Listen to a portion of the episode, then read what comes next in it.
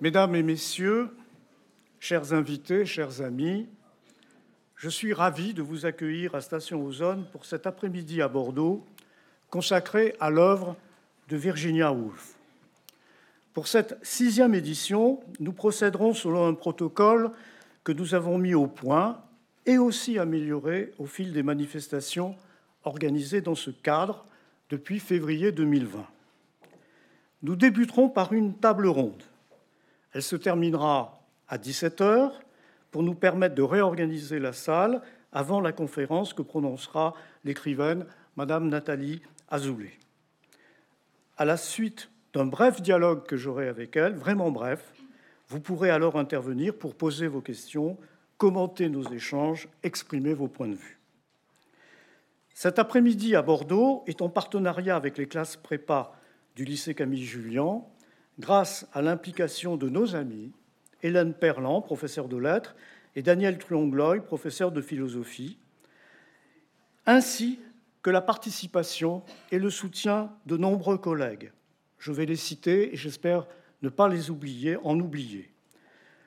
Madame Laurence Daniel, Madame Hélène Perrin, Madame Sophia Mingus, Madame Adeline Rivière, Madame Marina Rémy.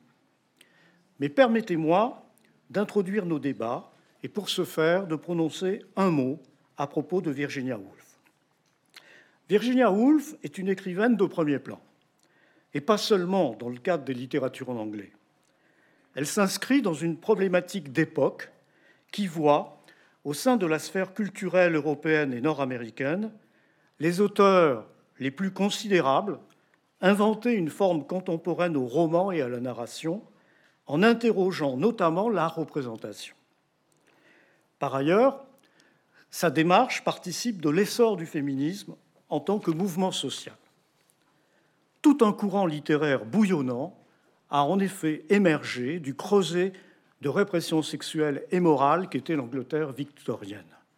Qu'on songe, par exemple, à James, Joyce. En fait, si on prend un peu de recul, pour une vision en quelque sorte panoramique nous avons à situer Woolf au sein d'une problématique d'époque vaste, européenne, véritablement européenne.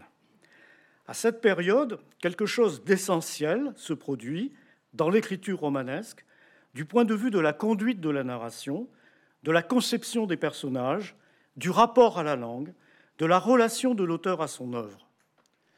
Je viens de citer Joyce, mais ayant aussi en tête les noms de Marcel Proust, de Franz Kafka, et n'oublions pas, à Paris, rue de Fleurus, l'américaine Gertrude Stein, où elle avait installé son ouvroir littéraire.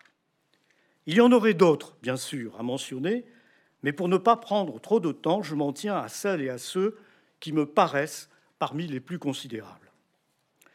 Dans ses essais, ses romans, dans son journal, Virginia Woolf participe de ces et assez heureux bouleversements un lieu à soi, Trois Guinées, traite de la condition féminine. Orlando tente de répondre à la question du sexuel. Avec ses livres, une écriture surgit qui tend à s'affranchir des lois du genre observées à l'époque. Aujourd'hui, le philosophe Paul B. Preciado affirme qu'il existe dans le monde des milliers d'Orlando. D'ailleurs, un essai documentaire dont il est l'auteur lui a permis de se livrer à une relecture cuir du roman. Sauf erreur de ma part, son Orlando, ma biographie politique, sera très prochainement diffusé sur Arte. Chers amis, mesdames et messieurs, pour ma part, j'ai lu Virginia Woolf il y a fort longtemps. Ma langue a fourché, Woolf est devenu loup, mais j'ai réprimé le loup. Pas seulement ces derniers mois, je l'ai lu, pas seulement ces derniers mois en vue de la préparation de notre rencontre. Certes, je m'y suis plongé assidûment. Cependant, j'ai commencé à la lire alors que j'élaborais mon mémoire de maîtrise. J'ai le sentiment que ma génération, pour cette raison, du moins une fraction de celle-ci, a bénéficié d'une parenthèse heureuse celle d'une émancipation relative des rapports intimes et personnels entre humains. dans le même temps où, paradoxalement, elle faisait sienne les formules de Jacques Lacan selon lesquelles il n'y a pas de rapport sexuel et la femme n'existe pas. Si vous m'accordez une digression, à la lumière de ces souvenirs, vous saisirez une des raisons pour lesquelles j'ai grand plaisir aujourd'hui à recevoir Nathalie Azoulay. En 2021, dans En découdre, avec ironie, Azoulay écrivait Il n'y a pas de rapport social. Tout le monde me dira que c'est faux. Les contre-exemples pleuvront, mais je n'en démordrai pas. Il n'y a pas de rapport social et je ne vous en parlerai pas. La conjoncture que j'évoque, une parenthèse. Cette parenthèse, cette conjoncture s'est refermée notamment avec la pandémie du sida. C'est en tous les cas un repère chronologique que nous pouvons retenir. En outre, depuis au moins 30 ans, en Occident, nous vivons dans le constat d'un trouble dans le genre. Je dois vous avouer qu'avec d'autres, je n'ai pas le sentiment que la reconnaissance de cette situation dans laquelle nous sommes prises et pris soit, pour beaucoup d'entre nous, libératrice ni épanouissante. Chiasme du paradoxe.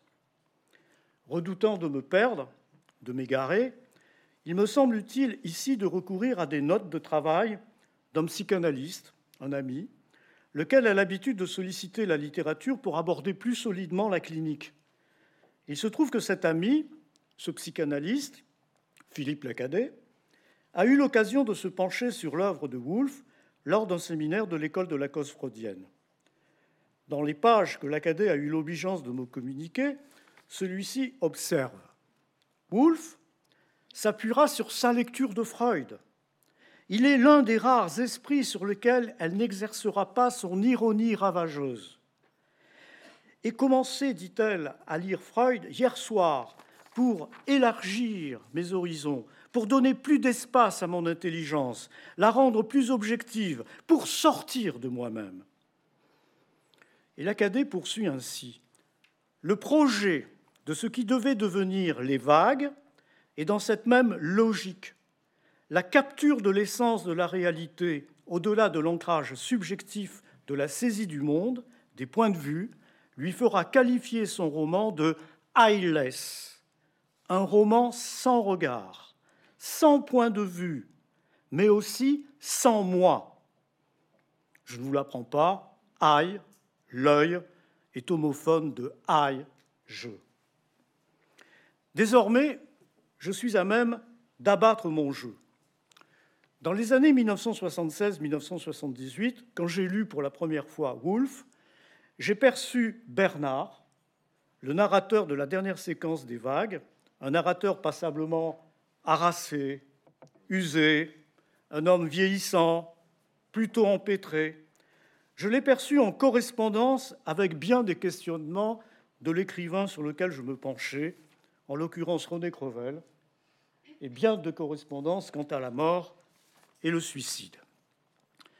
Eh bien, si l'on examine l'écriture des deux auteurs, Woolf et Crevel, me revient aussi à l'esprit l'expression employée par Crevel en 1932 en commentant le travail de Tristan Zara.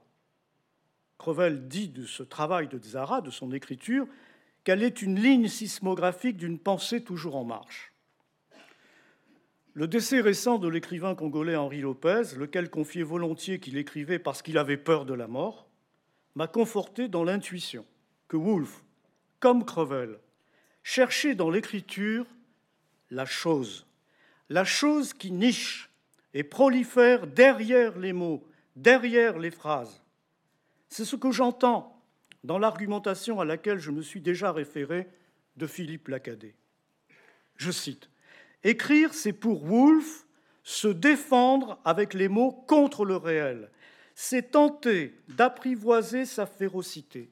Il s'agit de capturer dans le signifiant, au-delà du semblant de l'image, le réel qui lui est d'ordinaire soustrait. Elle se livre à cet exercice, à ce combat, non pas sans une certaine jouissance. Presque chaque jour, dès ses 15 ans, sans que ce flux d'écriture indomptée, infernale, n'endigue durablement sa certitude de redevenir folle, ainsi qu'elle l'écrira à son mari, à 59 ans, avant de rejoindre le flot de la rivière qui l'emportera. Alors, mesdames et messieurs, avec le lacanien Philippe Lacadet, suis-je enclin à vous suggérer que l'écriture pour Virginia Woolf a peut-être été le saint homme qui l'a tenu en vie?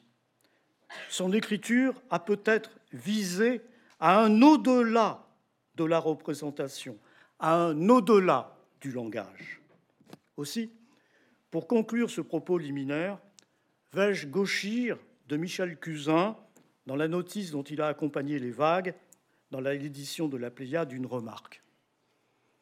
Je m'empare de sa réflexion et je la gauchis. Virginia Woolf, c'est la dame à son écritoire qui accepte que ses voix deviennent des écrits jetés au vent, feuillets que balayent sans cesse les jardiniers de, les jardiniers de l'édition. Mais comment vivre si l'on ne peut faire ni le deuil de ceux que l'on aime, ni celui du sens qui fait toujours défaut? Il ne m'a pas échappé que c'est là la définition de la mélancolie selon Freud. Hélène Perlan nous en entretiendra peut-être dans l'après-midi. Néanmoins, sans plus tarder, il me faut étayer ma pauvre démonstration au moyen de cette fin sublime des vagues que je dirai en français, vous l'entendrez ultérieurement en anglais. Et en moi, aussi la vague monte, elle s'enfle, elle fait le gros dos. Je sens renaître en moi une fois encore un désir neuf, quelque chose qui monte au-dessus de moi, comme le fier cheval que le cavalier éperonne et retient tour à tour. Quel ennemi voyons-nous à présent s'avancer contre nous? Toi, que je chevauche à présent, tandis que nous piaffons sur le pavé de la rue. C'est la mort. La mort est l'ennemi. C'est la mort contre qui je chevauche, lance couchée et cheveux au vent, comme ceux d'un jeune homme, comme ceux de Percival quand il galopait aux Indes. Je plante les éperons dans mon cheval. Contre toi, je me jetterai, invaincu et inébranlable, ô mort. Invaincu et inébranlable, ô mort, contre toi je me jetterai. Si en art et en, art et en littérature, si les grandes œuvres ne nous entretiennent que de deux sujets, ainsi que le soutenait Jean-Luc Godard, à savoir le sexe et la guerre, pour peu qu'on m'accorde d'identifier chez les immenses artistes des formulations équivalentes, parfois légèrement démarquées, d'autres fois furieusement analogues, attitude qui encourage à relier ces phares sous les auspices d'une Unheimlich dont il n'est pas besoin de très bien connaître Freud pour l'éprouver. Alors, à ces conditions, j'affirmerai que dans et avec ses livres, Virginia Woolf s'est appliquée à déjouer l'entropie, consubstantielle au mouvement même du vivant et de l'étang, et qu'elle s'est efforcée dans un même geste de toutes ses forces et jusqu'à l'épuisement de cerner das Ding, la chose que les mots ne désignent pas ni ne révèlent, mais qui derrière eux, malgré tout, gîte. Voilà pourquoi il nous est agréable et utile, jouissif et instructif de lire et de relire Virginia Woolf. Cet après-midi à Bordeaux, voudrais vous convaincre du bonheur et de la joie que dispense sa fréquentation. Sans plus tarder, mesdames et messieurs, j'appelle donc à ce pupitre Madame Tara Georgievich.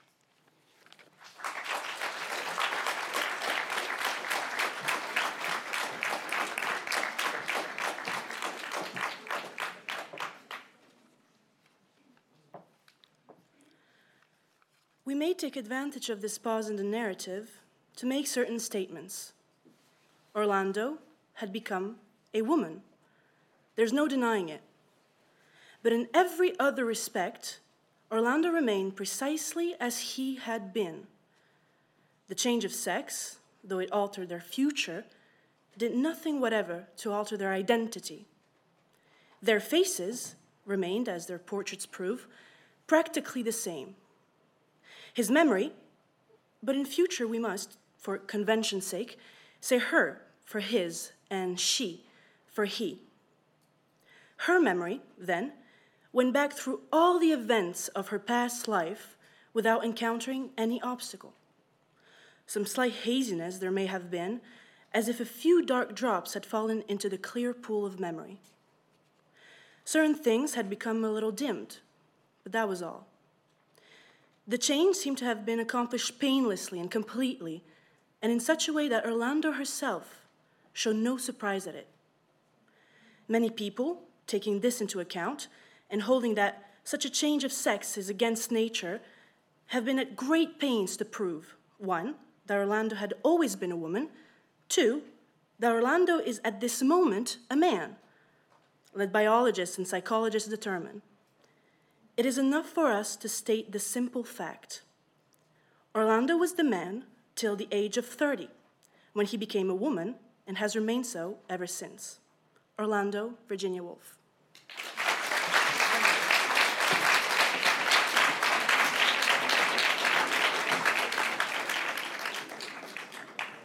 Merci beaucoup, euh, Madame, et merci, vous êtes la première. Merci beaucoup, devant une salle pleine. La table ronde que nous avons intitulée Absorbante, mystérieuse, d'une infinie richesse, cette vie, c'est une formule de Virginia Woolf. La table ronde se déroulera en deux vagues. Le mot est de circonstance. Donc, la première vague, nous entendrons ma collègue et amie de l'Université de Rouen, Madame Anne Benoît, puis mon collègue et ami, vieux compère de l'Université Bordeaux-Montaigne, Monsieur Jean-Rémy Lapère, et nous terminerons momentanément avec une amie et une collègue de l'Université de Limoges, euh, Madame Valérie Croisy. Sans plus tarder, j'appelle donc pardon, au pupitre Madame Candice Fiot pour un extrait des vagues.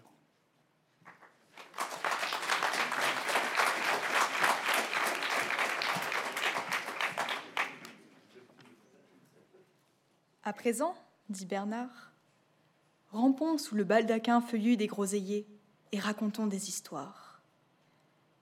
Habitons le monde souterrain. Prenons possession de notre territoire secret, éclairé par les candélabres des groseilles en grappe, rouge vif d'un côté, noir de l'autre. Ici, Ginny, si nous nous pelotonnons bien, nous pouvons nous asseoir sous le baldaquin feuillu des groseilliers et regarder se balancer les encensoirs. C'est notre univers à nous. Les autres descendent l'allée des voitures.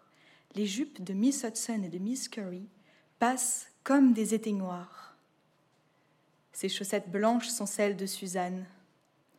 Ses sandales bien propres sont celles de Louis, qui s'impriment fermement dans le gravier. Ici, il nous vient des bouffées tièdes de feuilles qui se décomposent, de végétation qui pourrit.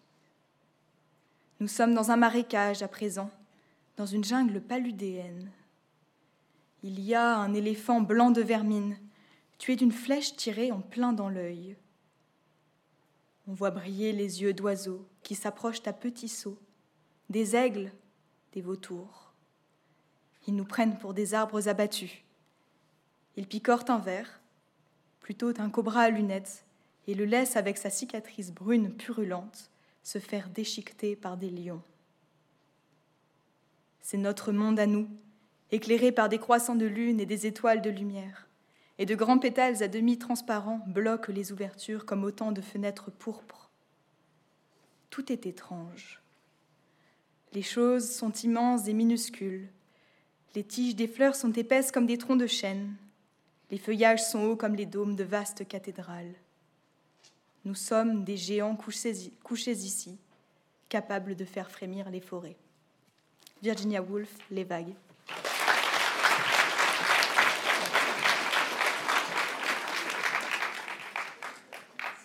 La première intervenante sera euh, ma collègue Madame Anne Benoît. Le titre de sa communication et le suivant, Virginia Woolf et le tournant moderniste, héritage et postérité.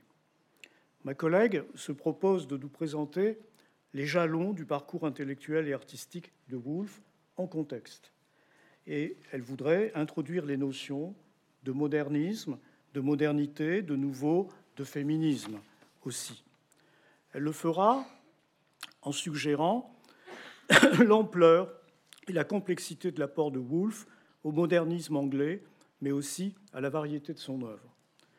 Et elle évoquera vraisemblablement deux essais essentiels, Modern Fiction et Mr. Bennett and Mrs. Brown, afin d'évoquer la Woolf critique, théoricienne de la fiction et historienne de la littérature, que le public français en général connaît un peu moins. Anne, je vous en prie. Ça marche?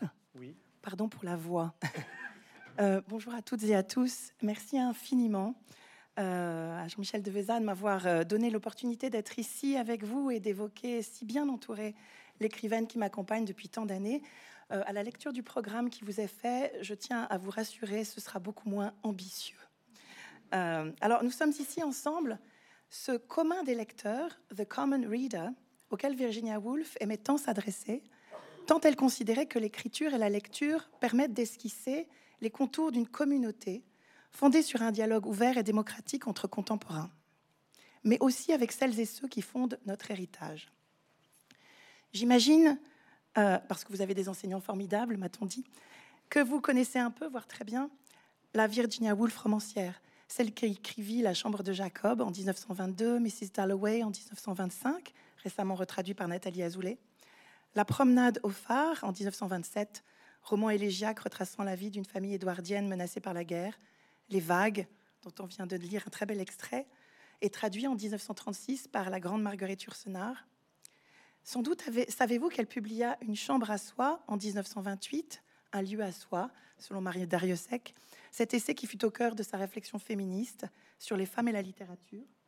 On connaît aussi l'histoire de son agression sexuelle par ses deux demi-frères entre l'âge de 13 et 15 ans, sa bipolarité, sur laquelle on peut à peu près mettre un nom aujourd'hui, et son suicide le 23 mars 1941, alors que la Seconde Guerre mondiale fait rage. Mais on connaît, me semble-t-il, un peu moins bien, dans son corpus romanesque et fictionnel, les quelques 50 nouvelles, short stories, dont la magnifique Kew Gardens, ma préférée. On connaît un peu moins bien les deux premiers romans d'apprentissage, La traversée des apparences et Nuit et jour. Que dire encore de ces deux biographies fictionnelles irrésistibles à la veine plus satirique. Je suis tellement ravie qu'on ait lu aujourd'hui, avant que je ne parle, cet extrait merveilleux d'Orlando, où l'on voit que Virginia Woolf a su mettre euh, d'une certaine façon en question la question qui nous préoccupe parfois aujourd'hui, celle des pronoms. He, she, they, comment faire? Alors, Orlando, vous le savez, est un personnage masculin qui naît à la Renaissance et qui devient femme au XVIIIe et puis qui va poursuivre son existence d'immortel jusqu'au moment présent, c'est-à-dire 1928. Mais il y a aussi, en termes de biographie fictionnelle, cette biographie malicieuse et satirique qui s'intitule Flush. Le véritable chien Flush de la véritable poétesse victorienne, Elizabeth Barrett Browning, qui est écrite depuis le point de vue du chien. C'est donc bien la biographie d'un chien et non pas d'une poétesse dont il est question. Merveilleux petit ouvrage qui est tout à fait dans la satire de l'époque victorienne, que je vous conseille pour commencer si vous n'avez pas commencé. Et puis, pardon, il y a Entre les actes, Between the Acts, ce roman magistral sur l'histoire, l'histoire littéraire, l'identité britannique, entre autres thèmes, publié peu de temps après la mort de son autrice en 1941, et dont l'intrigue discontinue se déroule entre les actes d'un spectacle de théâtre opposant à l'imminence de la guerre la reconstitution d'une histoire culturelle de l'Angleterre. Et puis, il y a les six volumes de journaux intimes et de lettres, ainsi que les plus de 400 essais et de comptes rendus critiques, parus dans des magazines et revues tels que The Times Literary Supplement, lesquels permirent à Virginia Woolf d'être financièrement indépendante, mais aussi de rester en conversation permanente avec les intellectuels de son temps et avec ses prédécesseurs qu'elle relisait et relisait encore. Il y a enfin ce pamphlet si controversé dès sa parution, Quentin Bell, le neveu de Woolf, écrivit du reste que le texte était, je cite, un cri irrationnel de rage féminine, fin de citation, et dont la force subversive demeure encore aujourd'hui. Il s'agit de Three Guineas, trois Guinées. Et c'est Féministe et pacifiste, publié en 1938, au moment de la montée des fascismes mussoliniens et hitlériens, et dans lequel Woolf soutient que les guerres sont d'abord le résultat d'un rapport de force patriarcal qui commence dans l'intimité de la famille, autre sujet si contemporain. Pour le dire autrement, la Woolf que le commun des lecteurs connaît un peu moins fut non seulement romancière, mais aussi nouvelliste, éditrice, puisqu'avec son mari Leonard Woolf, elle fonda une maison d'édition, la Hogarth Press, en 1917, qui publia et traduira les grands textes des grands artistes et penseurs contemporains comme Freud ou Keynes ou les grands romanciers russes qu'elle aimait tant. Mais Woolf fut aussi épistolière, critique littéraire, et on le dit trop peu, théoricienne de la littérature. Alors certes, elle n'écrivit pas le livre de théorie ou l'article comme T.S. Eliot, mais je peux vous assurer qu'elle théorisa la, littérature d'une façon absolument fascinante. Elle fut aussi biographe de Roger Fry, par exemple, et historiographe, puisqu'elle inventa dans Une chambre à soi, notamment, une contre-histoire de la littérature. C'est bien évidemment une icône que les différents courants du féminisme occidental et au-delà s'approprient. Elle qui pourtant imaginait dans Trois Guinées qu'il conviendrait un jour de brûler le terme féminisme. S'il fut contradictoire au sens d'une complexité réfléchie et critique, ce féminisme, dont l'aspect militant est à chercher principalement dans l'écriture de Woolf, est tout à la fois politique, social et culturel. Mais il s'ancre aussi dans l'expérience singulière d'une vie passée dans un monde qui s'ouvre aux femmes, mais qui reste dominé dans ses institutions culturelles, comme dans le champ du savoir et de la politique, par les hommes, il faut lire Woolf pour savoir aussi comment, lorsqu'on est une femme, il faut toujours et toujours tuer ce qu'elle appelait the angel in the house, l'ange du foyer, qui nous obsède, cette figure de la féminité idéale à laquelle il faudrait se conformer. C'est donc de cette Woolf aux multiples visages dont j'aimerais continuer à vous parler quelques minutes. Celle qui est notre contemporaine, comme les grands artistes le sont toujours lorsque leur œuvre touche à l'universalité, mais qui fut aussi une figure incontournable du haut modernisme anglais, High Modernism, mouvement artistique et culturel dont on a célébré l'an passé l'année dite du miracle, Annus Mirabilis. C'est en effet en 1922 que furent publiées ces œuvres qui marquèrent toute une époque. La Chambre de Jacob de Virginia Woolf, son premier roman véritablement expérimental. Le recueil de nouvelles de Catherine Mansfield, écrivaine néo-zélandaise, The Garden Party le recueil de poèmes de T.S. Eliot, La Terre vaine, The Waste Land, et l'Ulysse de James Joyce. Avec bien d'autres écrivains, peintres, musiciens britanniques et américains, européens, ces artistes eurent la conviction, au-delà de leurs différences, que lorsque la civilisation et l'histoire vacillent, il est nécessaire de révolutionner l'art. C'est aussi dans le numéro du printemps 1922 d'un magazine intitulé The Little Review que le poète américain Ezra Pound rebaptisa cette même année 1922 du nom de l'an 1, post-scriptum, Ulysse. Il faisait évidemment référence au roman de Joyce. En 1922, Virginia Woolf, elle, a 40 ans. Elle est née en 1882, 20 ans avant la fin de l'époque victorienne et 5 ans après l'ouverture des premières universités ouvertes aux femmes à Londres, à Oxford et Cambridge. Université que son père, ce gentleman victorien, comme elle aimait l'appeler, ne souhaita pas qu'elle fréquente, contrairement à ses frères. En 1922, donc, a déjà écrit La traversée pardon, des apparences, Nuit et jour, La chambre de Jacob, lundi ou mardi, Monday ou Tuesday, son premier recueil de nouvelles. Elle est financièrement indépendante, notamment à son, à son travail de critique et d'essayiste, et elle est reconnue pour son œuvre. C'est donc bien cette révolution littéraire, marquée par un haut degré de conscience de soi et de volonté assumée de renouveau artistique, pas facile la tablette et le micro, Euh, qu'elle incarne, même si au fil des décennies, les chercheurs et spécialistes du modernisme anglais ont souhaité discuter de ce qu'on a appelé le, le mythe de la rupture. Rupture des modernes avec leurs ancêtres victoriens, rupture avec les traditions artistiques jugées, sclérosantes, rupture avec un monde qui semblait ne pas avoir su éviter la perte et la guerre. Pour Woolf, en effet, il n'est plus possible d'écrire comme avant.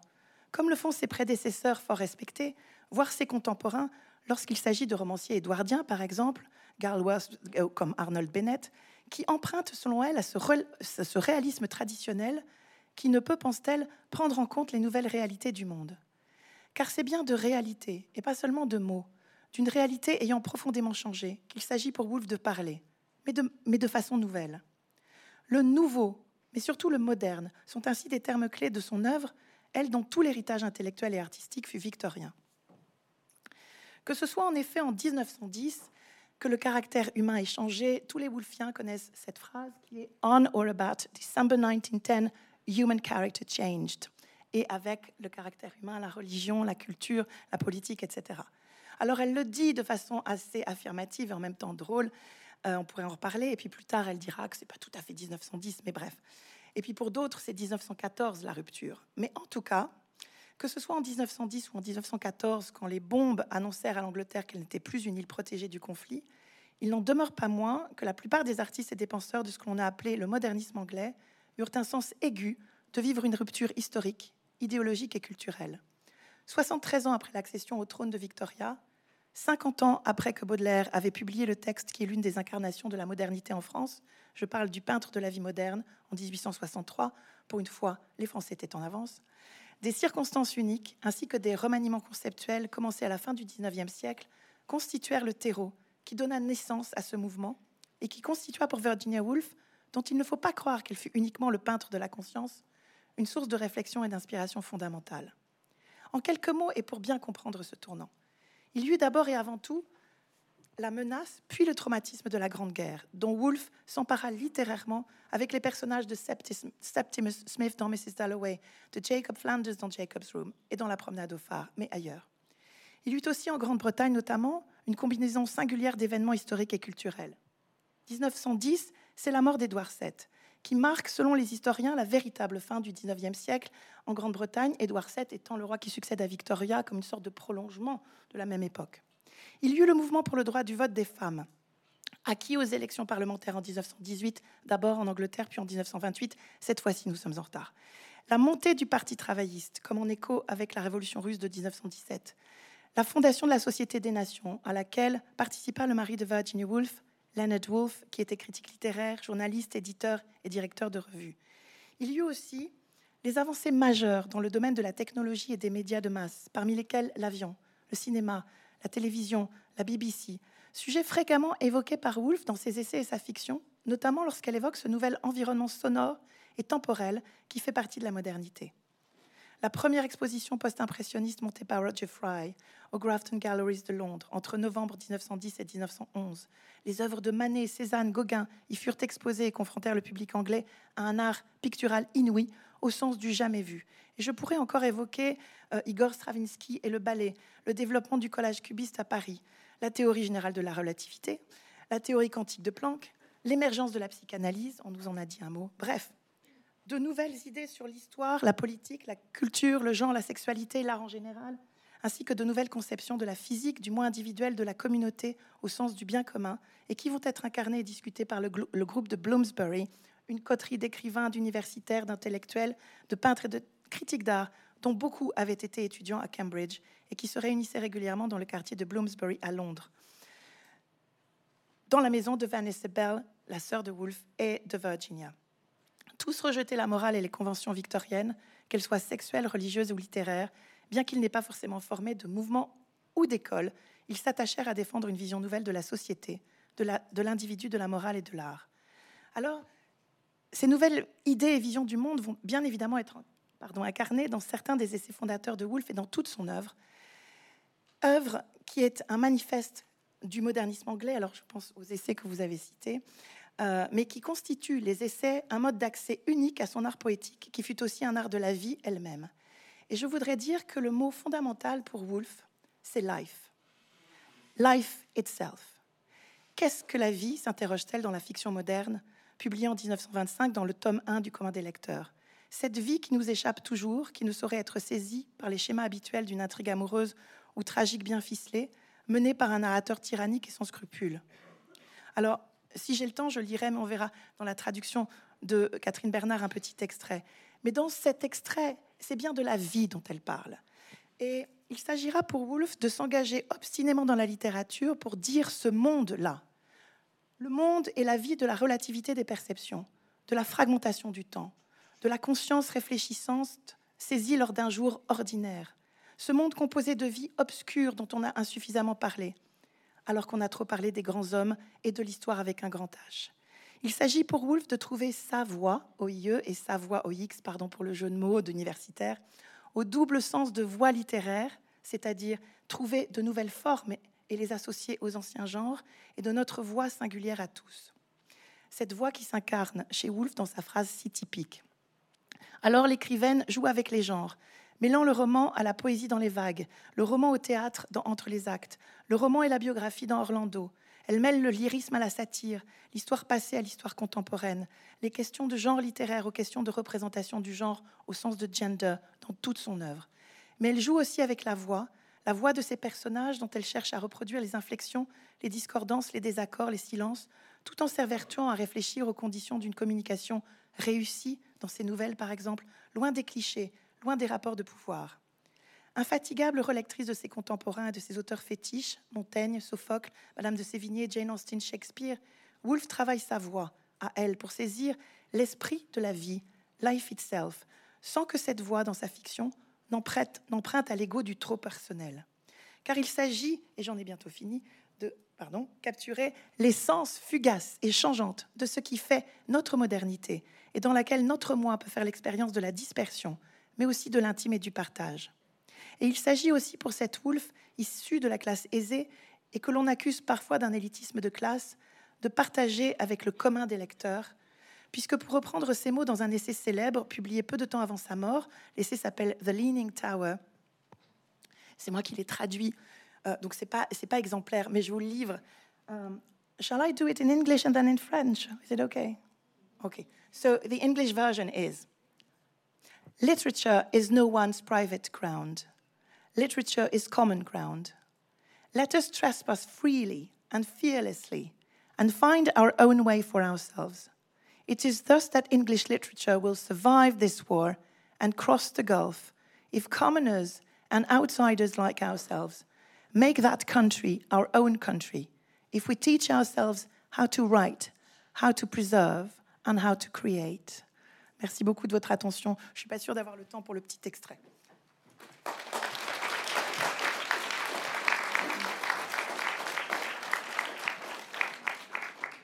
Vous savez, nous avons le temps. Pour l'instant, tout va bien. Voilà. Je vous remercie vivement, Anne. Alors nous avons le temps, mais je ne dois pas lambiner, comme on dit chez moi. Donc euh, j'appelle euh, Madame Garance Crépeau qui va nous lire un extrait de vers le phare. Je vous en prie.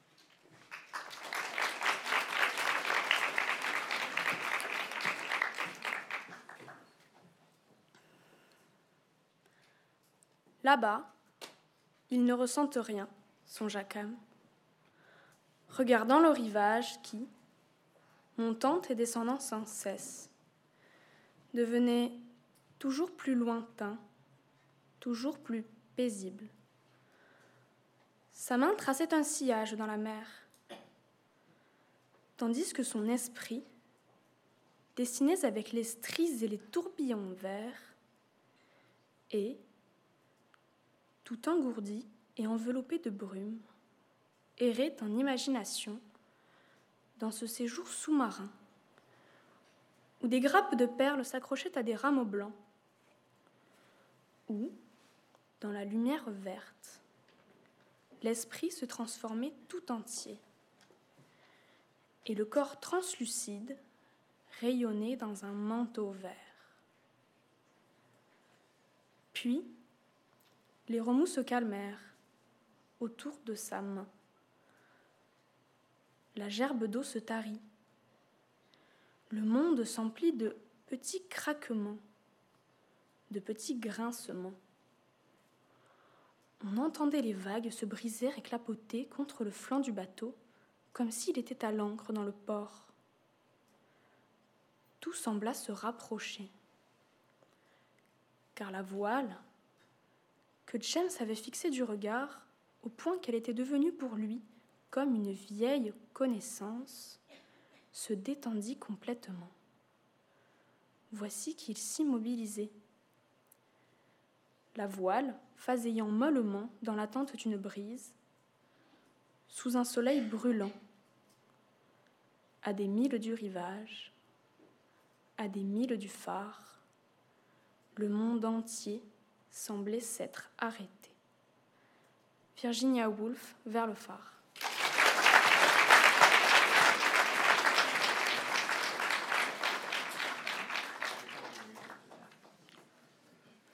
La lecture des textes équivaut parfois à la critique. je suis bartien. Je vais euh, appeler mon collègue euh, Jean-Rémy euh, Lapère, professeur des universités en poste à Bordeaux-Montaigne. Je vais m'interdire de me répondre concernant cette université dans laquelle j'ai servi 18 années. Mon collègue a titré son intervention Instant de vie ou comment saisir le sens des choses par les sens.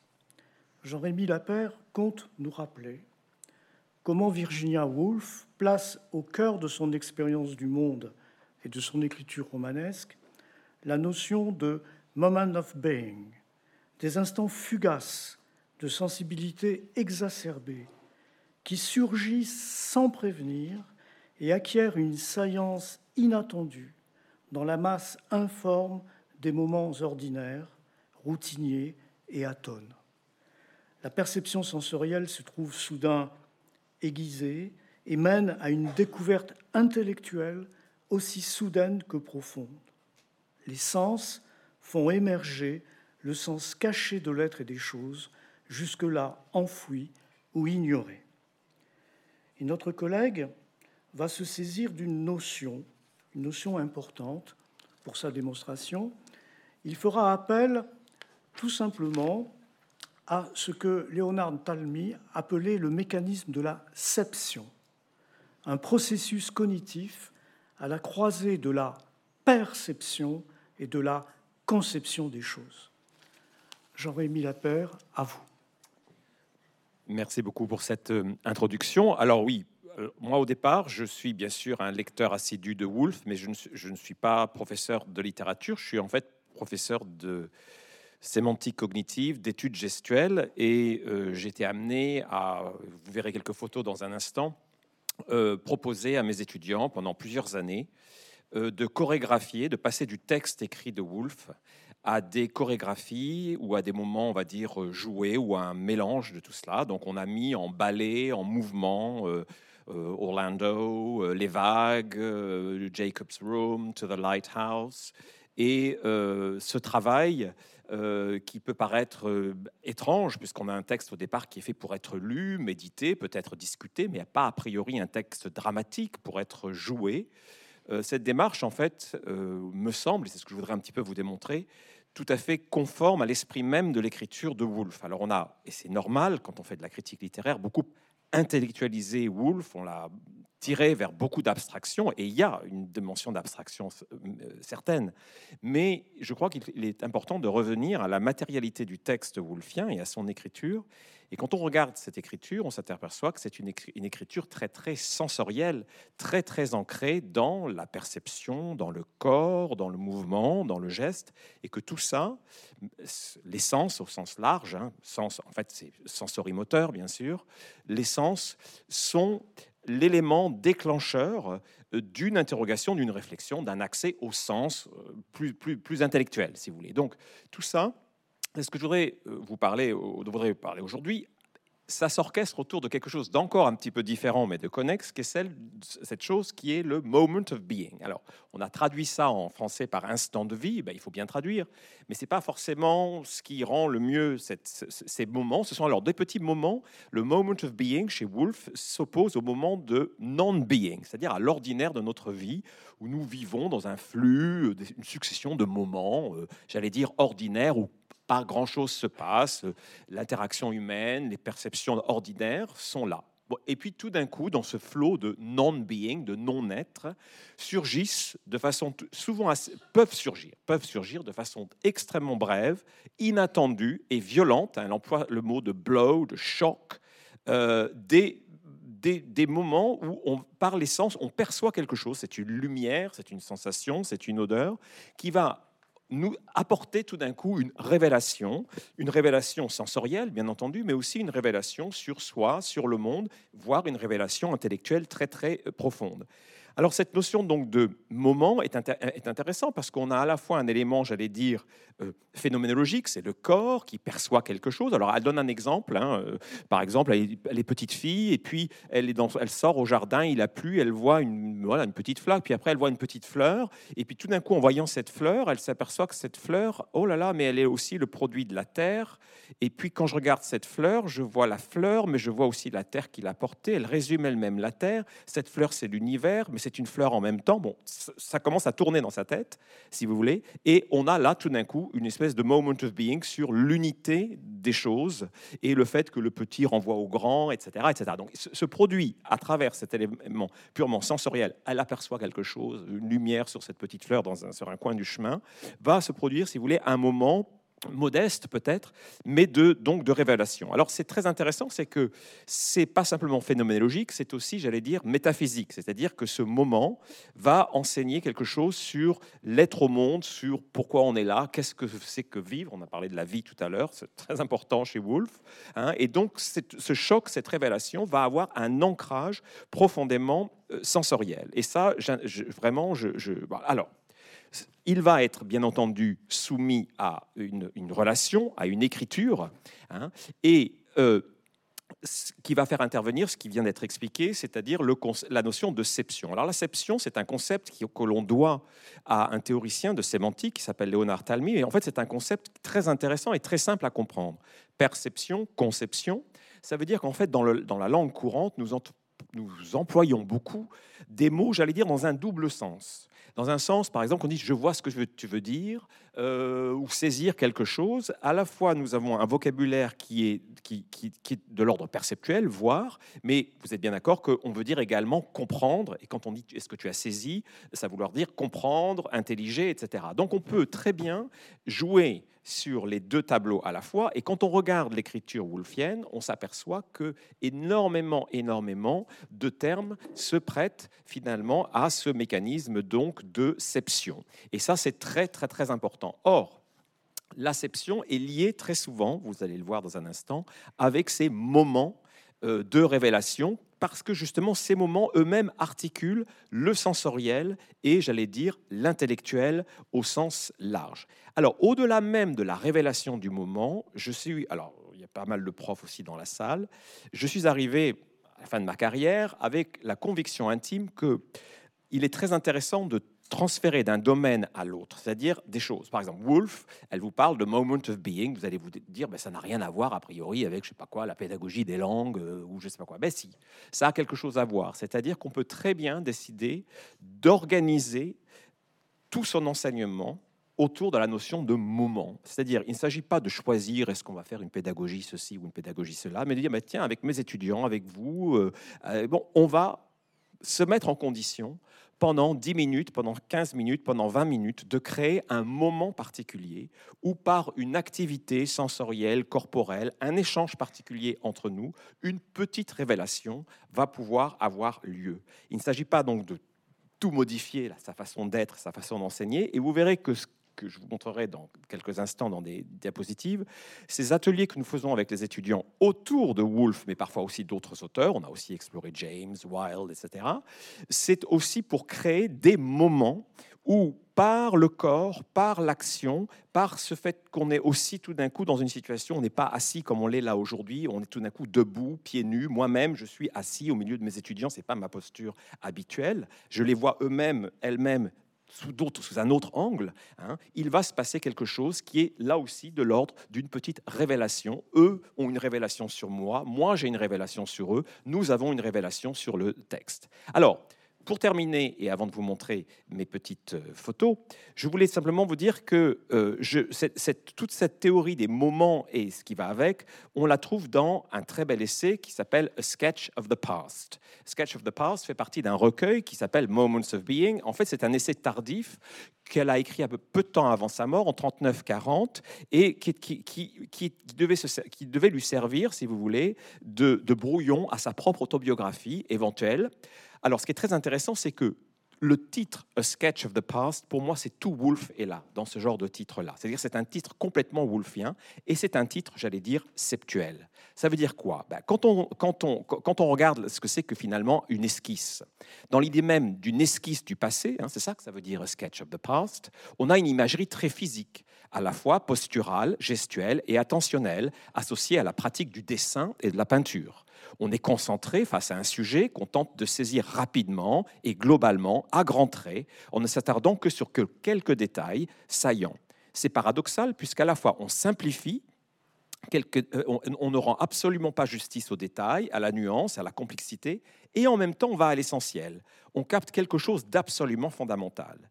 Mais l'esquisse que produit Woolf est verbale, narrative, intellectuelle, si bien que le terme, sans perdre ses résonances plastiques, s'interprète plutôt comme une évocation rapide et simplifiée dans les grandes lignes de sa vie, pouvant comporter éventuellement quelques détails.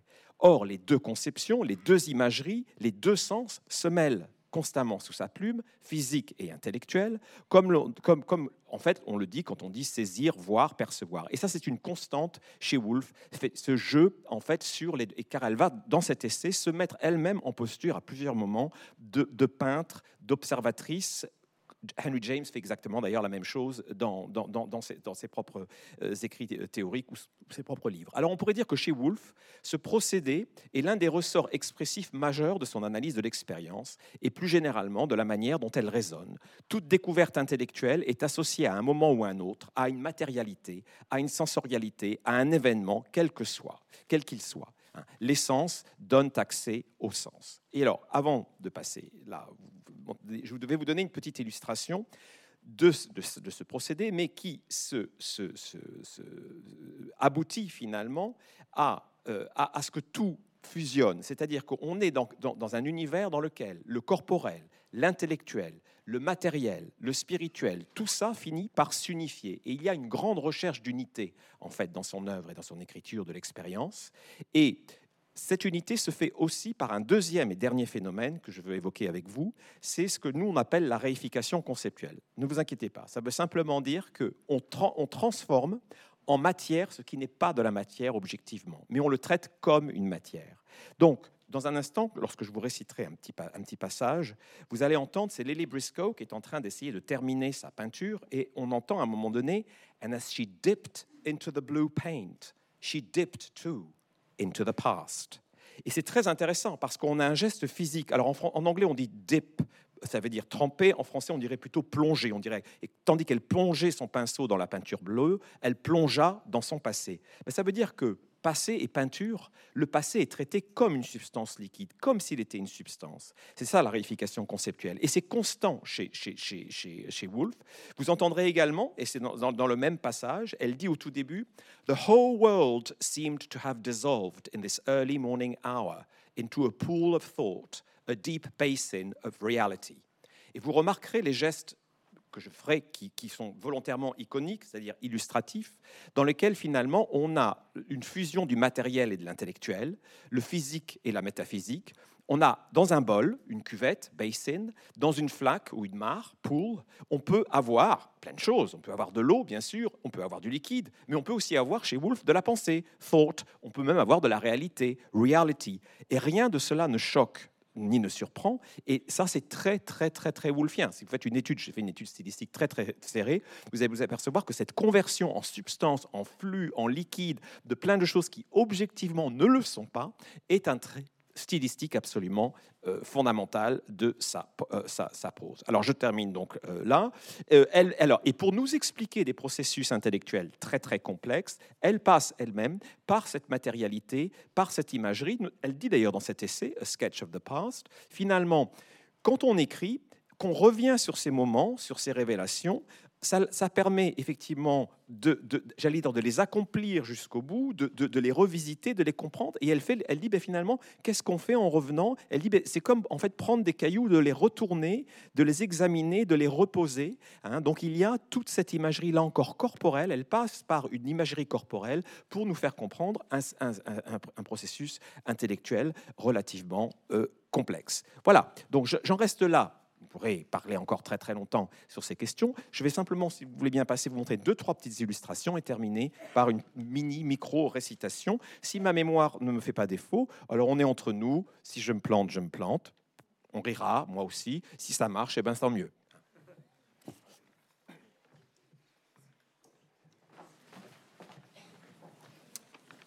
Alors, oui, là c'est réglé de façon euh, alors que euh, j'ai bien appris ma leçon. Voilà.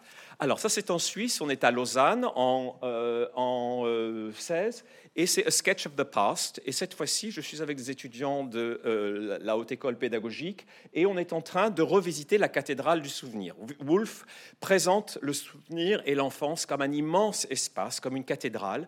Et nous sommes en train, dans un premier temps, en mode troisième personne, de rejouer, de revivre ce passage-là, comme si nous étions quelque part Wolf dans la cathédrale de l'enfance et du souvenir. Et dans un deuxième temps, nous l'approprions en première personne, nous revisitons nos propres cathédrales et nous obtenons des choses euh, d'une grande intensité au niveau de ce, vécu de lecture. Hein. L'exercice en anglais, je l'appelle reading physical, hein. lecture par corps. C'est-à-dire que la lecture devient un acte physique, on intériorise ce que l'on lit. Hein. Là, c'est To the Lighthouse. Je travaille avec une euh, professeure de danse québécoise que j'ai invitée à Bordeaux en 2017. Et nous allons travailler sur l'imagerie des vagues de la baie. Hein. Alors, ce n'est pas les vagues, on l'a fait une autre fois. Et nous allons devenir des vagues nous-mêmes, des vagues géantes. Et les étudiants vont donc dévaler une petite euh, euh, côte et en vague et donc s'élancer pour pouvoir créer ensuite cette imagerie de la vague. Alors, c'est très important d'entrer dans l'expérience. Hein. Là, on est sur la vague. on a aussi exploré auparavant le désir, euh, hein, le désir de la promenade. Là, je vais partir euh, après-demain en Guyane et je vais animer une séance sur Wolf, justement, sur l'Oyapock. Et nous allons, avec l'imagerie des pirogues, nous dire nous allons aller de l'autre côté, nous allons voyager. Ce voyage va-t-il se faire, ne se fera-t-il pas? Et ensuite, nous allons interpréter Wolf. Pour nous, c'est très, très important de nous mettre, nous aussi, dans des situations.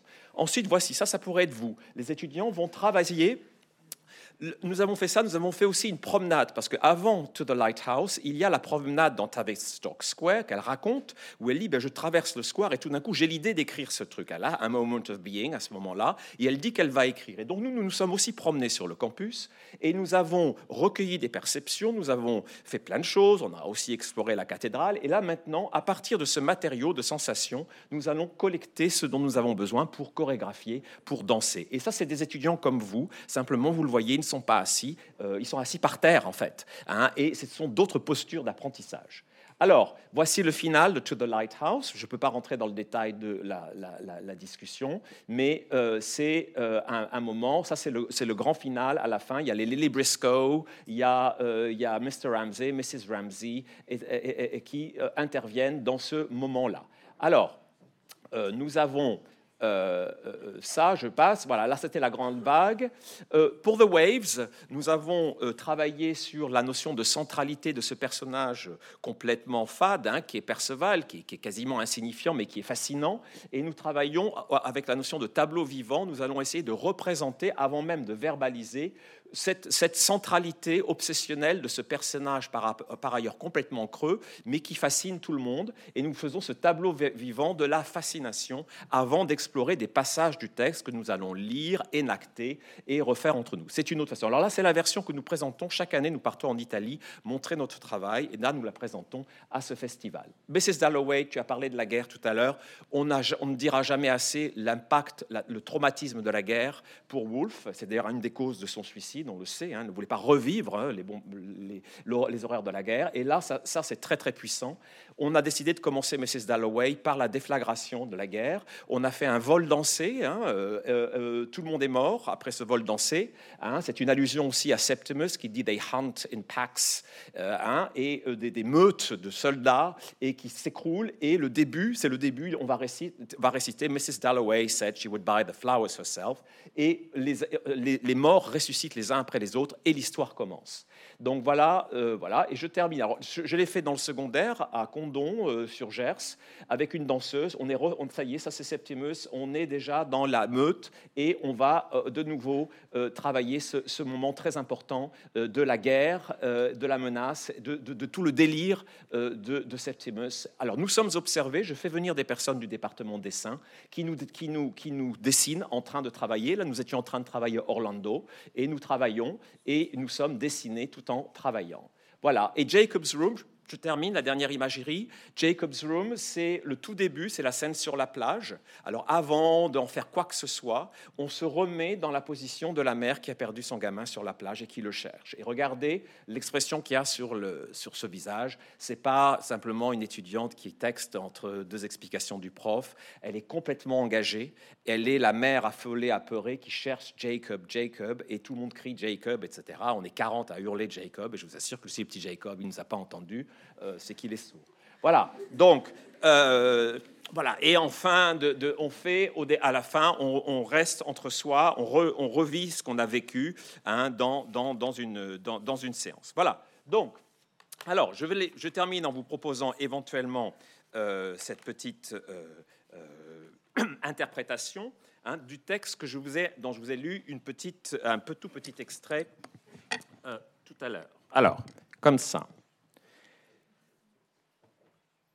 Donc c'est To the Lighthouse, et c'est le passage euh, très fort, très émouvant, euh, au moment où Lily Brescoe, là, vous voyez, c'est encore très perceptuel, pour terminer son tableau, ben, ce petit trait de bleu qui lui manque, il faut qu'elle engage tout un processus très complexe de remémoration, de réinterprétation et de compréhension du passé. Donc, euh, donc j'essaye de. Alors les gestes que j'ai essayé de trouver sur cette chorégraphie-là sont des gestes de co, de, si vous voulez, de ce qu'on appelle co-verbaux, hein, qui accompagnent la parole, j'allais dire ordinaire, hein, avec des choix sur pourquoi là on gestualise ou, ou pas. Bon, alors on y va. The whole world seemed to have dissolved in this early morning hour into a pool of thought, a deep basin of reality. She felt as if a door had opened and one went in and stood gazing silently about in a high cathedral like place, very dark, very solemn. Shouts came from a world far away. Lily stepped back to get her canvas into perspective. It was a not road to be walking, this of painting. Out and out, one went further until at last one seemed to be on a narrow plank perfectly alone over the sea. And as she dipped into the blue paint, she dipped too into the past. It was a windy morning. They had all gone down to the beach. Mrs. Ramsay sat down and wrote letters by a rock. She wrote and wrote. Oh, she said, looking up at something floating in the sea, is it a lobster pot? Is it an upturned boat? She was so short sighted she couldn't see. Mrs. Ramsay was now silent. She was glad, Lily thought, to rest in silence, uncommunicative, to rest in the extreme obscurity of human relationships. Who knows what we are, what we think? Mrs. Ramsay has faded and gone, she thought. Lily looked now at the drawing room step. It looked extraordinarily empty. She wanted to say not one thing, but everything about life, about death, about Mrs. Ramsay. Oh no, she thought, one could say nothing to nobody words fluttered sideways and struck the object inches too low. For how could one express in words these emotions of the body, express that emptiness there? Oh, Mrs. Ramsay, she called out silently to that woman in grey, as if to abuse her for having gone and then having gone come back again.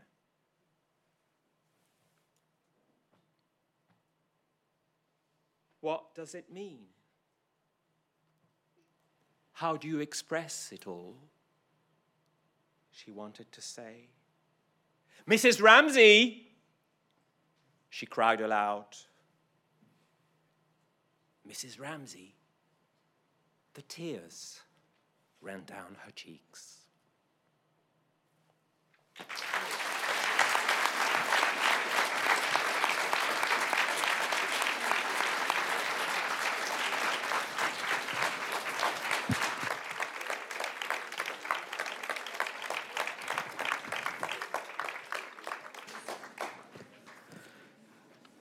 Il y a de l'humour chez Woolf. Je ne sais pas si j'ai de l'humour, mais les professeurs d'université, nous ne savons pas tout faire, mais nous savons faire beaucoup de choses. J'appelle euh, Monsieur Jean-Claude Hugo au pupitre.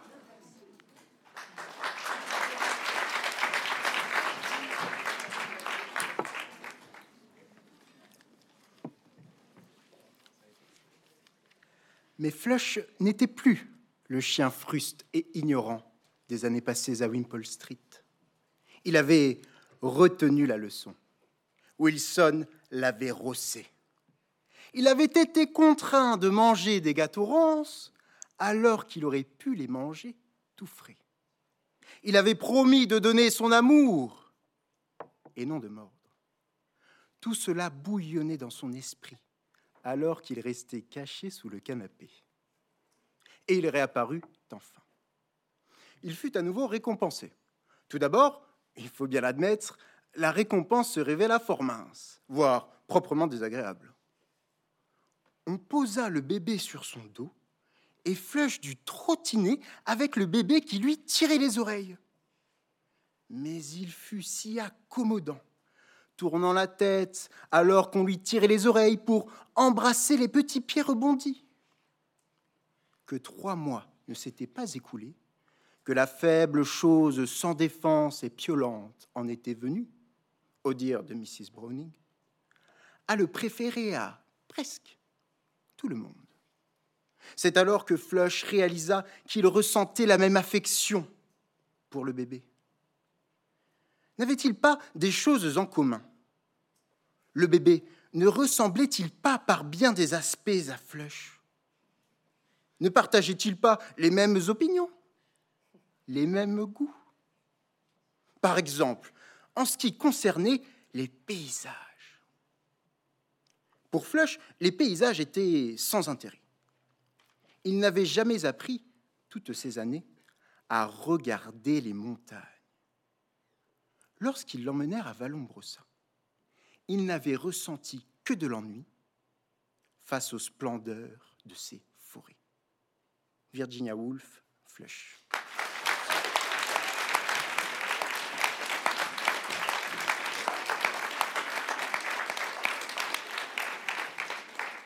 Merci beaucoup, monsieur. Merci beaucoup. Nous allons euh, écouter, pour euh, terminer cette euh, première série de communications, ma collègue Valérie Croisy, qui est en poste à l'Université de Limoges. Elle a titré son intervention de la manière suivante Revisiter le canon et le canin, l'abolition des frontières dans la biographie animale Flush de Virginia Woolf. Alors, bien sûr, les lectures et interprétations de Flush sont multiples. Il a été, de façon classique, interprété ce roman comme une allégorie féministe dénonçant la situation des femmes à l'ère victorienne. Mais il semble à ma collègue et amie, à Valérie Croisy, et elle n'est pas la seule à le penser, qu'on peut interpréter le roman bien autrement, comme une chronique à la première personne, où le canin s'affirme face au canon. Il s'agit en fait, pour Woolf, de traduire une intériorité bien spécifique, non humaine, avec des mots, ce qui relève d'une aptitude humaine. Il s'agit pour Woolf de donner voix à ceux qui n'en ont pas, de parvenir à verbaliser des émotions et des considérations, d'être dépourvus du langage humain en se nourrissant du réel, le réel des lettres par exemple, Woolf est tout compte fait contrainte par son choix narratif d'avoir recours à l'invention en imaginant l'intériorité d'un être fondamentalement différent de l'humain. Elle subvertit ainsi et complexifie le modèle classique du flot de conscience. Valérie, à vous. Merci. Mon Dieu, comment écrit-on une biographie? Telle est l'interrogation de Virginia Woolf dans une lettre qu'elle adresse en 1938 à Vita Sackwell West, cette amie intime qui lui offre en 1926 un chiot épagnol cocker anglais, Pinka. La question est d'autant plus pertinente lorsqu'il s'agit d'écrire une biographie animale canine, plus exactement comme Les Flush, publiée en 1933, dans laquelle Woolf retrace la vie du cocker d'une écrivaine quelque peu oubliée de l'ère victorienne, la poétesse, essayiste et pamphlétiste Elizabeth Barrett Browning. L'expression biographie animale pourrait déconcerter, mais ce serait oublier le penchant naturel de Woolf à transgresser les conventions. Faut-il rappeler que son propre père, Leslie Stephen, fut le rédacteur en chef des 26 volumes du Dictionnaire biographique national? Ces livres mausolées, emblématiques de l'écriture biographique victorienne, dépourvus d'imagination et d'analyse, où seule la vie des grands hommes mérite d'être retracée. Adopter une perspective, dirons-nous, canicentrée, n'est-ce pas là la plus belle façon pour une biographe subversive de revisiter et saboter le canon biographique en vigueur? L'attrait de Woolf pour les animaux remonte à ses jeunes années. Alors qu'elle n'est encore qu'une adolescente, elle écrit un essai intitulé Sur les chiens en général ce ne sera qu'un début. Depuis l'escargot de Kew Gardens jusqu'aux oiseaux des traversées, en passant par le papillon de nuit, de la mort du phalène, son œuvre s'avère être un véritable bestiaire. Comme un signe annonciateur de Flush, qu'elle écrira près de 30 ans plus tard, elle publie dès 1905 dans The Guardian une notice nécrologique consacrée à Shag, le chien de la famille Stephen qui vient de mourir, renversé par un cab. À l'été 1931, elle s'attaque à la rédaction de Flush espérant y trouver un bol d'air alors qu'elle vient de terminer épuisée les vagues. Elle avait assisté l'année précédente à une, représentation de la pièce de Rudolph Bézier, The Barretts of Wimpole Street, dépeignant les, les relations compliquées entre les neuf enfants de la famille Barrett et leur père tyrannique. Dans la scène 3, une cousine s'exclame justement au sujet du chien Flush Oh, comme ce serait passionnant si ce cher Flush pouvait parler. Ce cher Flush est le seul témoin de tout ce qui se passe dans les tête-à-tête hebdomadaires d'Elizabeth avec le plus beau poète d'Angleterre, c'est-à-dire son futur époux, Robert Browning. Ce n'est toutefois pas sans mal que Woolf assume son ouvrage, répétant souvent qu'il ne s'agit que d'une blague, d'un pastiche des éminents victoriens rédigé par son ami biographe Leighton Strachey, qui d'ailleurs décède euh, durant euh, l'écriture de Flush. Bien que certains passages soient indéniablement empreints d'un aspect comique, voire parodique, ce quasi-reniement de l'ouvrage par son autrice interroge.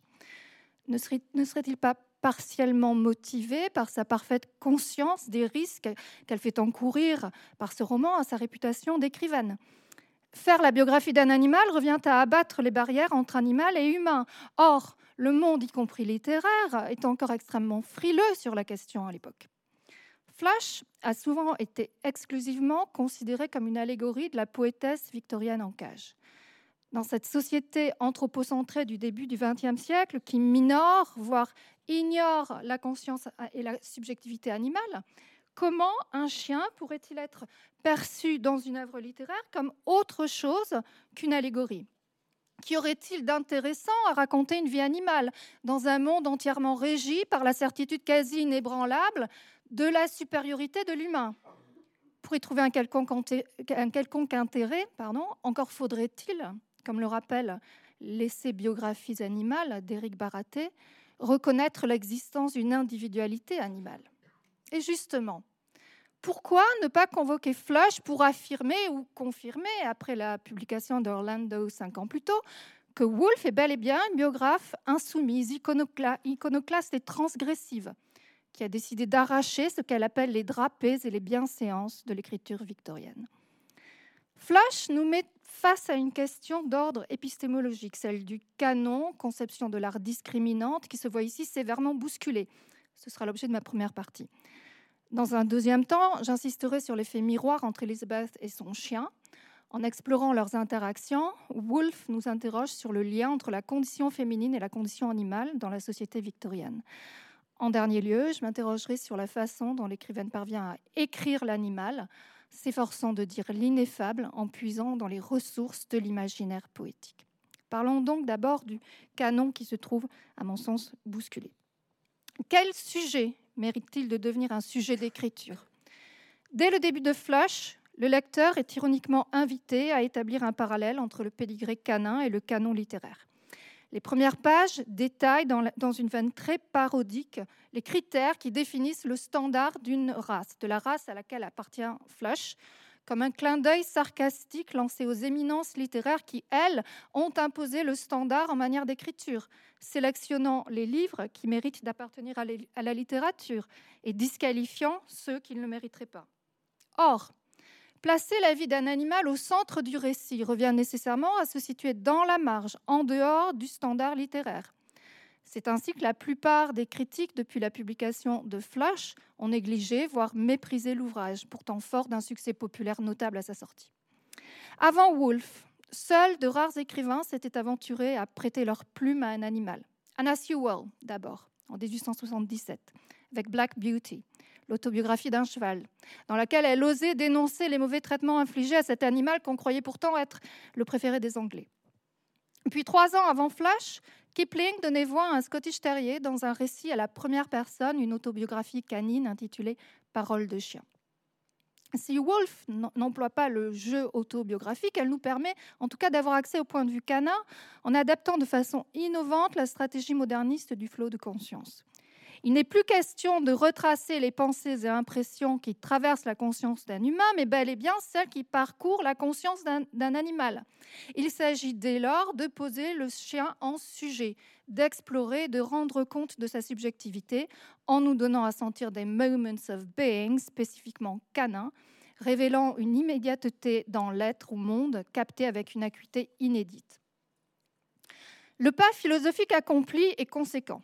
Wolff fait le choix de reconnaître à l'animal une conscience, à l'encontre des théories cartésiennes de l'animal machine, dépourvu de sensibilité et d'intelligence. Et ce faisant, elle nous invite à envisager le monde sous un angle radicalement autre, à considérer des œuvres d'art où l'humain ne serait pas le seul représentant du monde vivant à avoir droit de citer.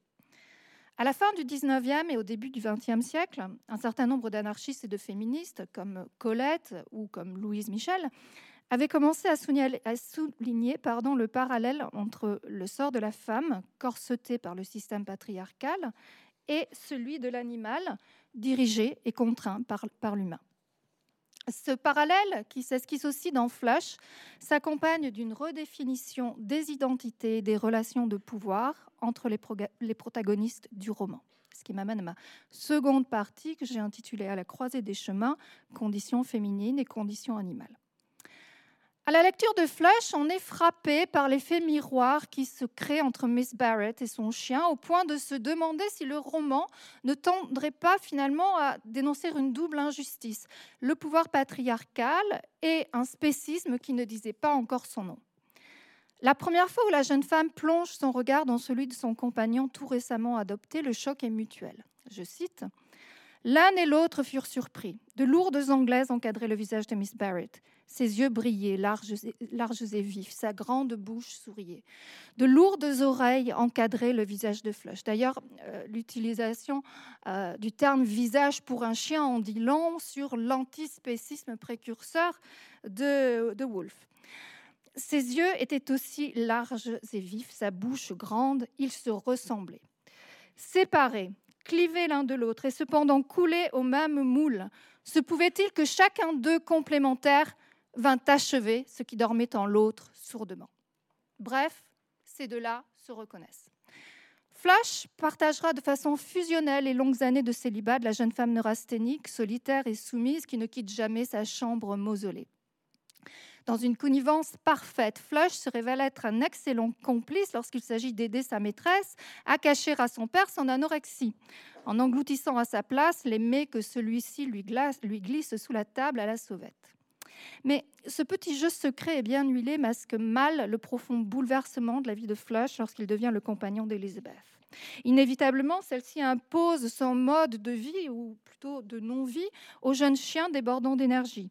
Brutalement contraint de renoncer à la jouissance instinctive et débordante d'une vie de liberté en pleine nature, pour embrasser le silence méditatif et l'état de réclusion morose de sa maîtresse, dont il devient le garde-malade, ou plutôt le chien thérapeute. Son comportement se calque sur celui de sa maîtresse. Ses instincts s'effacent. Il devient raffiné, dormant même la tête posée sur un dictionnaire de grec. Fini les joyeux aboiements scandant ses, courses effrénées à la poursuite des lapins. Fini les élans incontrôlés avec la petite chienne auprès de qui il a déjà pris soin d'assurer sa descendance.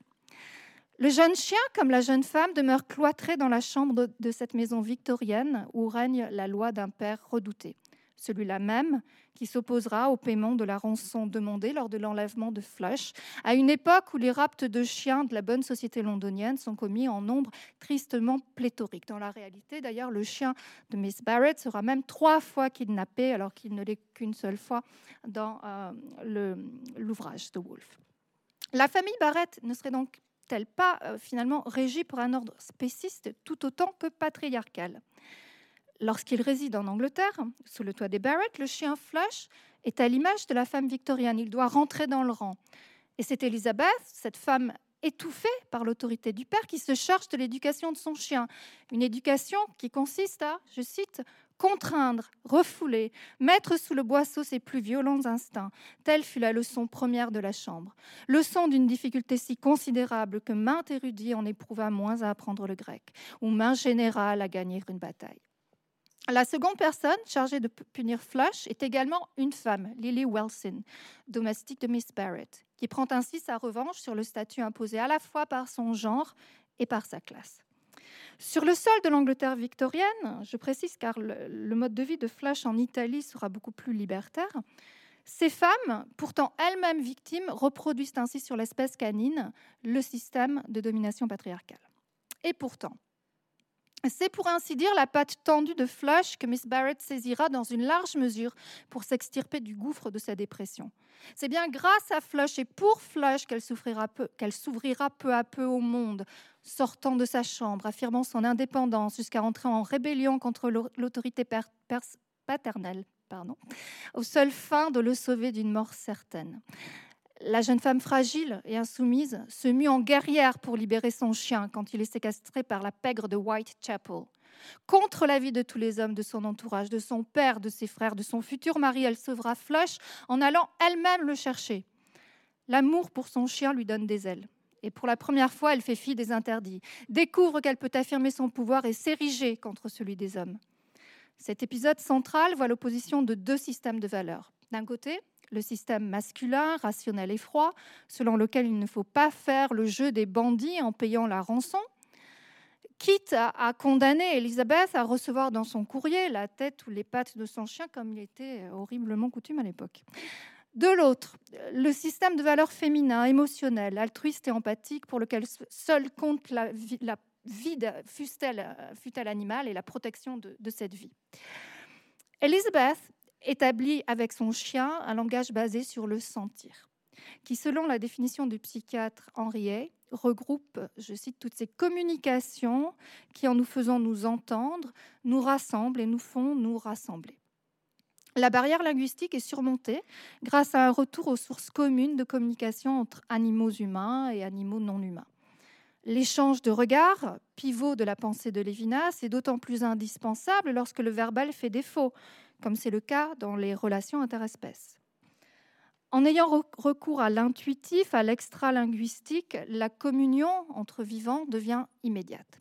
Dans le sentir, nous dit André Tilquin, spécialiste du, du behaviorisme, je m'oriente vers autrui qui m'apparaît comme l'autre orienté vers moi dans une relation de communauté fondamentale. En se reconnectant, grâce à Flush, à la part instinctive d'elle-même, Elizabeth s'épanouit. Elle développe une relation sentimentale avec Robert Browning, lequel suscite d'ailleurs dans d'hilarantes scènes la jalousie féroce de Flush, qui prend soudainement conscience de la possibilité que lui offre ses crocs à se défouler sur les mollets du malheureux. Puis elle se marie en secret, fuit avec son époux la demeure familiale pour une Italie aux accents d'Arcadie où elle donnera naissance à un fils. On comprend ainsi l'importance pour l'être humain de se délester de ces oripeaux d'êtres vivants soi-disant supérieurs et civilisés et de trouver un langage universel, instinctif, plus proche de ses origines animales. Mais comme il est inconcevable pour un écrivain de se passer des mots, une question se pose. Comment écrire l'animal? Comment traduire l'être au monde d'un chien? Ce qui m'amène à ma troisième et dernière partie, l'être au monde canin, comment écrire l'animal? En endossant, si l'on peut dire, le pelage d'un chien, Wolf devient précurseur des éthologues modernes.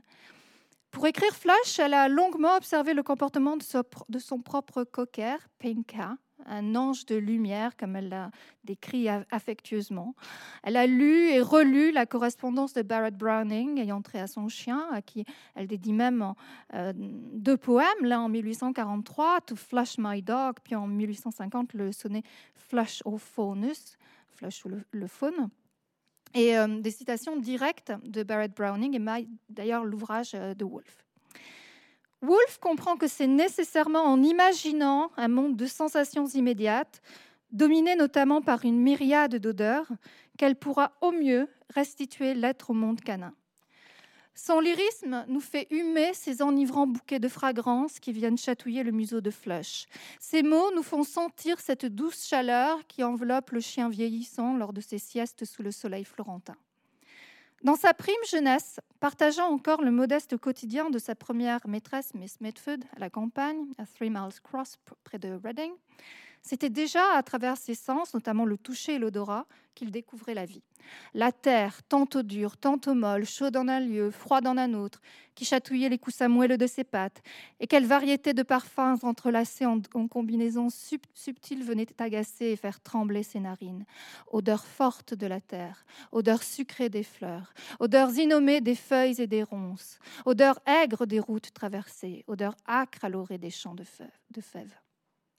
Plus tard, Flash fait connaissance avec la chambre de euh, malade d'Elizabeth comme un explorateur avant son territoire inconnu. L'odeur de la pièce l'accable. Puis il est saisi d'un tumulte d'émotions en respirant pour la première fois le parfum de l'eau de Cologne d'Elizabeth. Il découvre en Italie un univers de lumière ruisselante et d'odeurs nouvelles, dans des champs comme éclaboussés de tulipes, où il devient son propre maître, jouissant de, je cite, certains plaisirs et d'une certaine expérience qu'on lui avait longtemps refusée. Comme pour sa maîtresse, l'Italie est pour lui une résurrection. Ses sens sont de nouveau droit de cité. Il redevient le chien fait d'instinct et proche de la nature qu'il avait dû renoncer à être dans la chambre de malade d'Elizabeth. Dans Flush, Woolf explore les potentialités tout autant qu'elle pointe du doigt les limites de la langue. Malgré sa prodigieuse capacité à les manier, elle a cette certitude que les mots ne peuvent jamais totalement restituer les sensations, et notamment l'être au monde canin. Elle sait par exemple que l'extase ressentie par Flash devant la beauté du monde, insufflée, je cite, dans les profondeurs veloutées de ses narines, ne s'exprimait pas en mots mais en silence adoration. À l'instar de la philosophe contemporaine Florence Burga, selon laquelle le langage humain est, je cite, impropre à rendre compte de ce dont l'être fait l'expérience au sein du monde du sentir et du se mouvoir, la voix narrative remet en cause la fiabilité du langage, expliquant que Flash, je cite Wolfe, connut Florence comme nul être humain ne l'a jamais connue, comme ne l'ont jamais connu Ruskin ni George Eliot, comme seuls peut-être les muets peuvent connaître. Pas une seule des sensations lui arrivant par myriade ne fut soumise à la déformation des mots. Deux ou trois mille mots se montrent impuissants à, à traduire ce que voient nos yeux. Je fais un lapsus révélateur, traduire et trahir. Nous n'avons guère que deux mots et demi pour désigner ce que sont notre nez. Telles sont les limites donc du langage humain. Elisabeth, qui aimait voir dans le duo formé avec son chien l'association d'une nymphe et de Pan, dieu des bergers et des troupeaux, n'aurait certainement pas renié cette phrase écrite par Wolfe dans Flush où Mrs. Browning voyait, Flush sentait. Il flairait quand elle eut écrit. En effet, la réceptivité de Flush Pan à la magie des odeurs lui tient lieu naturellement de dons poétiques. Pour conclure, Je soulignerai qu'en voulant rendre compte du flux de conscience d'un chien, Wolf s'est lancé le défi de traduire, et donc sans trahir si possible, pour faire un clin d'œil à la célèbre formule italienne, traduire donc une intériorité non humaine dans un langage humain. Plus encore que traductrice, elle se fait interprète. Elle est cette passeuse à la croisée des chemins entre deux univers, entre deux êtres au monde. Elle est celle qui doit décoder les signaux du langage canin pour les restituer au mieux dans notre langage articulé. Jamais à la perfection, toutefois, puisque les mots ne peuvent tout dire. En suggérant la force qui jaillit du retour d'instincts longtemps réprimés, Wolff semble vouloir rappeler et réhabiliter la part d'animalité constitutive de notre condition humaine et nous interroger sur notre rapport souvent complexe à l'animalité, cette animalité qui existe en dehors de nous, comme celle qui demeure endormie au sein même de notre nature. Ce rapport que l'on croit perdu ne demande qu'à être retissé. Et c'est précisément à ce retissage que s'est exercé Wolff dans Flush, en donnant la part belle à l'indicible et au sensible, interrogeant le lecteur à la fois sur sa conception de la littérature et sur sa perception du vivant. Porte-voix de ceux qui par nature n'en ont pas, Wolff réussit bien à bousculer tout à la fois la conception du canon et du canin, effectuant un pas conséquent vers l'abolition des frontières littéraires et des barrières érigées entre les espèces. Merci.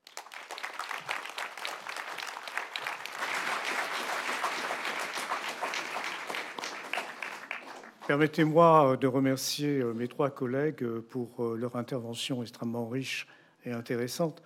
Je ne vais pas m'exposer au ridicule de vouloir résumer ce que nous avons entendu, mais il me semble notamment qu'il a été question de l'aptitude de Virginia Woolf à nous faire sentir et saisir, les deux à la fois, ce que la langue peut être pour nous, c'est-à-dire un midi, et peut-être que c'est par l'expérience, par l'occupation de l'espace, par euh, le rapport, euh, par le toucher, par euh, d'autres sens que seulement la fonction scopique que nous utilisons beaucoup et mobilisons beaucoup.